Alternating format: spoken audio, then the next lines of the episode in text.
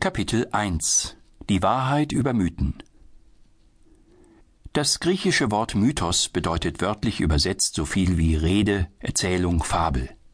Mythen sind zunächst einmal Geschichten über Götter und Göttinnen, andere übernatürliche Wesen sowie deren Beziehungen zu den Menschen.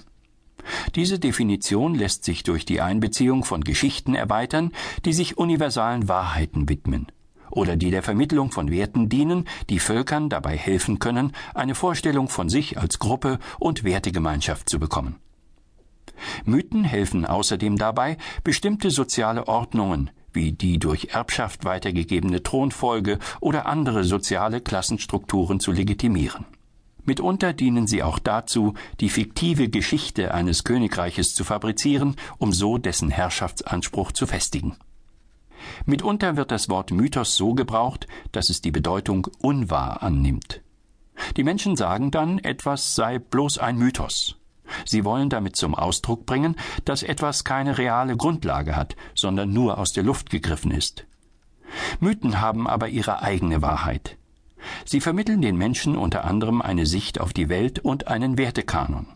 Dinge also, die ebenso wichtig sein können wie jede x-beliebige wissenschaftlich nachprüfbare Aussage. Was war zuerst da? Die Menschen oder der Mythos? Die Menschen hatten nicht immer Zugang zu dicken Büchern, die sich ausführlich mit der Mythologie beispielsweise der Griechen befassten. Sie konnten also nicht einfach die Mythen nachlesen. Dennoch ist es gelungen, jahrtausendealte Erzählungen und Geschichten bis in die Gegenwart zu bewahren.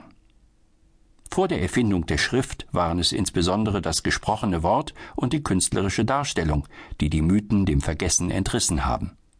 Nach der Erfindung der Schrift begannen die Menschen die Mythen aufzuschreiben. Bis in unsere jüngste Vergangenheit gab es für Schriftsteller nichts Aufregenderes, als nach dem Vorbild der alten Mythen neue Geschichten zu erfinden. Früher wurden Mythen hauptsächlich mündlich nacherzählt und weitergegeben.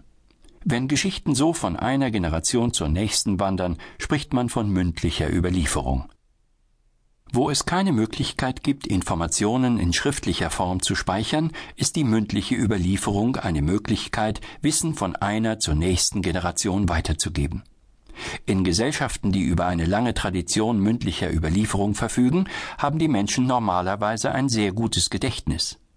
In Kulturen dagegen, in denen die Schrift verbreitet ist, benötigen die Menschen kein besonders ausgeprägtes Erinnerungsvermögen, weil es ja neben vielen anderen Möglichkeiten, zum Beispiel Bücher, Broschüren oder Notizzettel gibt, die helfen, sich an wichtige Dinge zu erinnern, die die Menschen vielleicht sonst vergessen würden.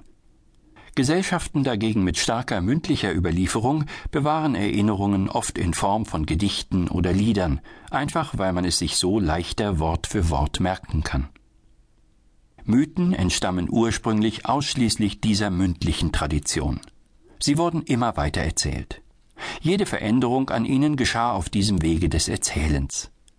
Da jede Generation, die Mythen schuf und weitergab, über eigene Bedürfnisse und Erfahrungen verfügte, neigen Mythen dazu, sich im Laufe der Zeit zu verändern. Am Schluss einer solchen Entwicklung liegt dann ein und derselbe Mythos in mehreren Versionen vor. Mit der Erfindung der Schrift aber wurden auch die Mythen schließlich in schriftlicher Form niedergelegt.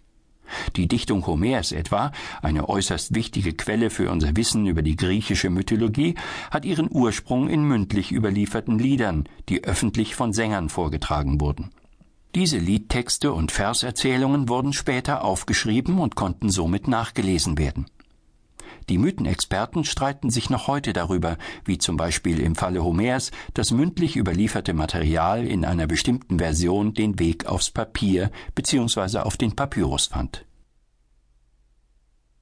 Häufig vorkommende Figuren in Mythen In mythischen Erzählungen treten sehr oft die gleichen oder ähnliche Figuren auf. Es kommen in ihnen fast immer übernatürliche Wesen vor, die als Gottheiten oder Götter erscheinen.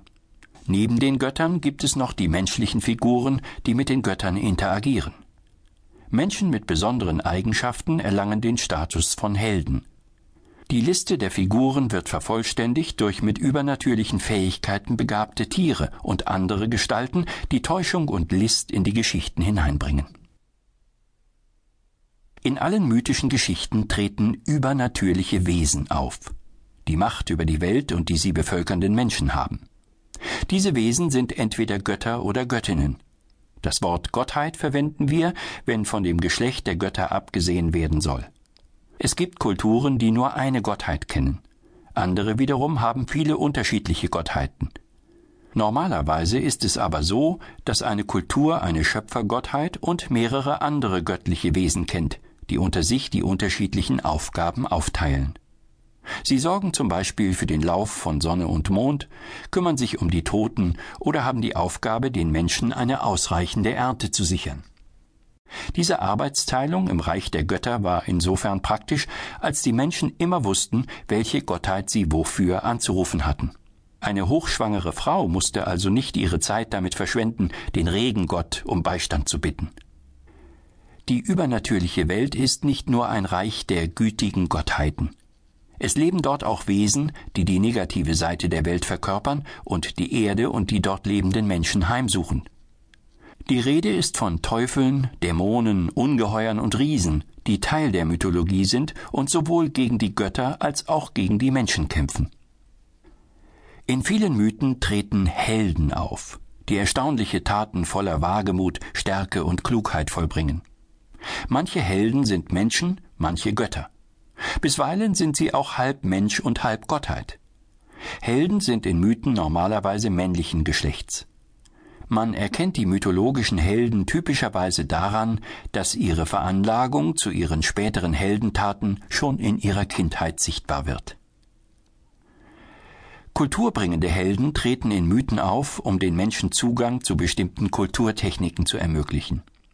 So war für die Griechen Prometheus ein kulturbringender Held, weil er den Menschen das Feuer brachte. In der Mythologie der nordamerikanischen Indianer gibt es sogar einen zweifach kulturbringenden Helden. Es handelt sich um die männliche Figur, die an ein und demselben Ort nicht nur den Tabak entdeckte, sondern einige Zeit vorher auch den Sex. Andere Helden wiederum dienten als Vorbild für menschliche Fertigkeiten und Leistungen. Der griechische Held Herakles bzw. Herkules bei den Römern war der größte, stärkste und heldenhafteste Held aller Zeiten. Häufig spielen Helden auch eine Rolle in Gründungsmythen. Das sind Mythen, die erklären, warum Königreiche gerade dort entstanden, wo sie entstanden, und warum die Menschen, die vorher dort siedelten, gerechterweise weichen mussten. Merke, Mythen sind voller Figuren, die mit List und Heimtücke agieren. Manche dieser Figuren bringen den Menschen Gutes, indem sie deren Feinde austricksen und ihnen Gaben wie das Feuer bringen.